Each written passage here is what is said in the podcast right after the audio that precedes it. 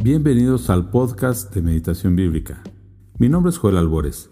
Pedimos a Dios que hable a nuestras vidas a través de esta pequeña reflexión, pero también esperamos que cada uno de nosotros acerque cada día a Dios a través de la lectura de la Biblia, esperando que Él nos hable personalmente.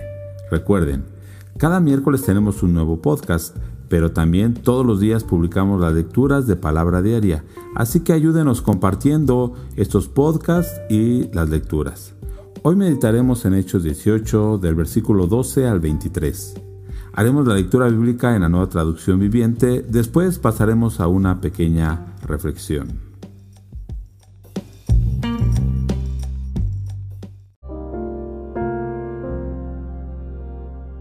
Cuando Galión llegó a ser gobernador de Acaya, unos judíos se levantaron contra Pablo y lo llevaron ante el gobernador para juzgarlo. Acusaron a Pablo de persuadir a la gente a adorar a Dios en formas contrarias a nuestra ley.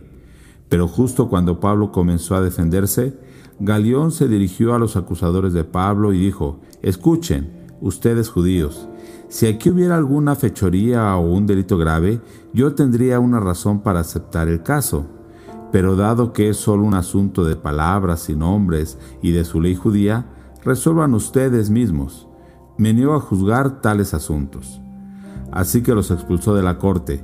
Entonces la multitud agarró a Sóstenes, el líder de la sinagoga, y lo golpeó allí mismo en la corte, pero Galión no le dio a eso ninguna importancia. Después Pablo se quedó en Corinto un tiempo más, luego se despidió de los hermanos y fue a Cencrea, que quedaba cerca. Allí se rapó la cabeza según la costumbre judía en señal de haber cumplido un voto. Después se embarcó hacia Siria y llevó a Priscila y Aquila con él. Primero se detuvieron en el puerto de Éfeso, donde Pablo dejó a los demás.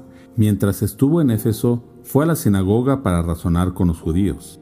Le pidieron que se quedara más tiempo, pero él se negó. Al irse, sin embargo, dijo, Si Dios quiere, regresaré. Entonces zarpó de Éfeso. La siguiente parada fue en el puerto de Cesarea. De allí subió y visitó a la iglesia de Jerusalén y luego regresó a Antioquía. Después de pasar un tiempo en Antioquía, Pablo regresó por Galacia y Frigia, donde visitó y fortaleció a todos los creyentes.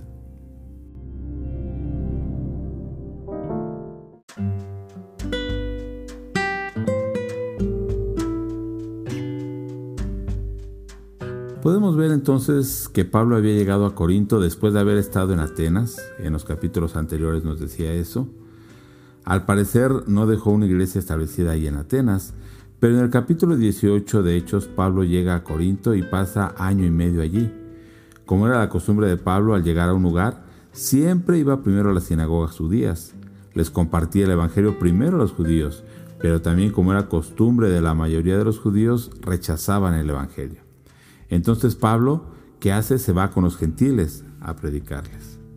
Es así que después de algún tiempo los judíos se levantan contra Pablo y lo llevan ante las autoridades, en este caso ante el gobernador Galeón. Una enseñanza evidente aquí es la actitud de los judíos. Ellos tuvieron el privilegio de que Dios les revelara su palabra. Cuando Cristo estuvo en esta tierra fue a los que les anunció el Evangelio. Ahora, cuando comienza la iglesia, son los primeros en recibir este Evangelio de parte de los apóstoles, pero ¿qué es lo que hacen ellos? Lo rechazan.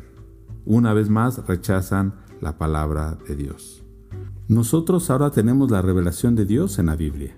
Tenemos libertad y el privilegio de acercarnos cada día a ella y de escuchar la voz de Dios a través de ella. Pero, ¿qué hacemos con la palabra oída? ¿La rechazamos como los judíos? Porque en ocasiones va en contra de nuestras tradiciones o en contra de las leyes que como humanos hemos puesto incluso en contra de nuestros propios intereses o de nuestra naturaleza o de nuestros deseos. Fíjese en la acusación de los judíos contra Pablo. Dice que dijeron que persuade a la gente a adorar a Dios en formas contrarias a nuestra ley. No está diciendo que va en contra de lo que Dios pide, sino es en contra de su ley, aunque aquí no está muy claro si se trata de la ley judía o la ley romana. Pero el caso aquí es que va en contra de lo que ellos han establecido como ley y en contra de sus tradiciones. Pablo no enseñaba a adorar a Dios en forma contraria a lo que Dios pedía. sí en forma contraria a lo que ellos habían establecido. Entonces, cuando la palabra de Dios llega a nosotros y derriba nuestras estructuras, nuestras filosofías, nuestros pensamientos, nuestras tradiciones, ¿qué debemos hacer? Debemos aceptar esa palabra de Dios y responder en fe y obediencia, no en rechazo. Entonces, pregúntate, ¿cómo has recibido la palabra de Dios en esta semana? ¿Has respondido en obediencia o en incredulidad y rebeldía? Vemos, de hecho, que no hay una acusación de algún crimen que vaya en contra de la ley civil. Y por eso Galeón que dice, no tomó en cuenta esas acusaciones y los expulsó del tribunal. Pensemos en nuestro tiempo. Lo que predicamos como cristianos no va en contra de las leyes. No buscamos hacer algo ilegal o crear violencia o estar en contra de las autoridades. Sin embargo, no quieren que hablemos de Dios y que busquemos que la gente cambie y deje de pecar.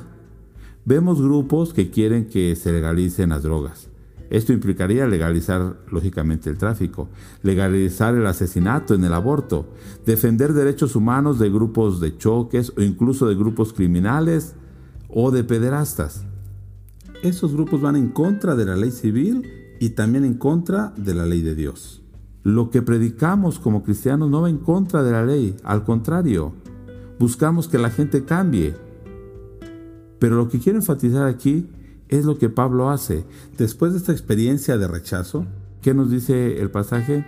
Él sigue predicando la palabra de Dios, enseñando la verdad del Evangelio.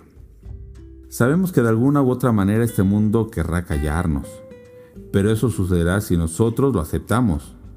No hacemos algo contra las leyes, predicamos la verdad. En escuela, el trabajo, con familiares, vecinos, no quieren que hablemos y muchas veces nosotros aceptamos eso y pensamos que si no quieren que hablemos de Dios, entonces no debemos hacerlo. Pero este mismo capítulo en versos anteriores, Dios le dijo a Pablo que en esta ciudad de Corinto, Dios tenía mucho pueblo. A pesar que era una ciudad con fama de corrupción, depravación moral e idolatría, Dios quería rescatar a su pueblo que estaba en esa ciudad. Entonces, cuando vemos que las cosas no son favorables, cuando haya oposición o incluso quieran impedir que hablemos, debemos seguir nosotros hablando la palabra de Dios, seguir compartiendo el Evangelio, porque en el lugar donde estemos, aunque sea difícil o haya pecado, Dios tiene un pueblo al que quiere rescatar y salvar. El día de hoy, Piensa, ¿a quién debemos hablar la palabra de Dios? ¿A quién debes tú hablarle la palabra de Dios? ¿O has permitido que este mundo silencie tu voz? Finalmente, aunque no está explícito, sí lo está implícitamente. Y aún recordando el pasaje que meditamos el día de ayer, podemos ver a Dios guardando la vida de Pablo le había dado la promesa de que Dios estaría con él y que no permitiría que le hicieran daño. En estos versos vemos el cumplimiento de eso. Dios estuvo guardando la vida de Pablo. De hecho, los que lo habían llevado, que eran los judíos, dice que la multitud que hicieron terminaron agarrando a Sóstenes, que era el líder de la sinagoga judía, y lo golpearon. Ah, muy probablemente este Sóstenes em, haya, se haya convertido después y sea el que Pablo menciona en su primera carta a los Corintios.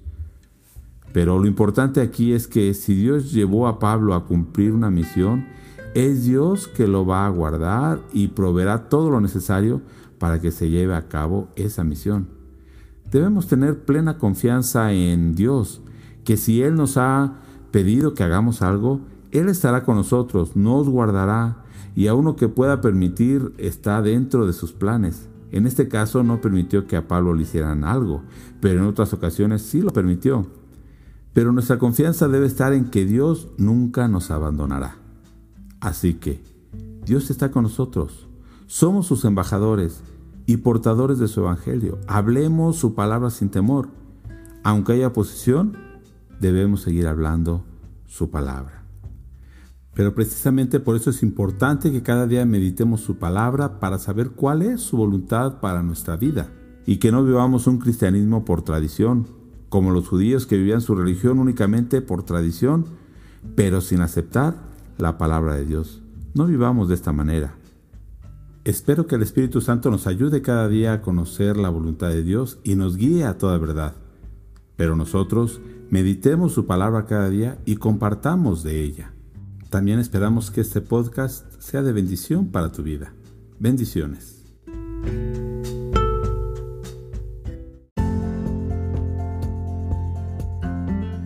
Ayúdenos compartiendo este podcast con familiares y amigos. Recuerde visitar nuestra página web www.meditacionbiblica.com. Le invitamos a que siga nuestras redes sociales y a que se suscriba. En Instagram nos encuentra como Meditación Bíblica, en Facebook como Ministerio de Meditación Bíblica y en YouTube Meditación Bíblica Internacional.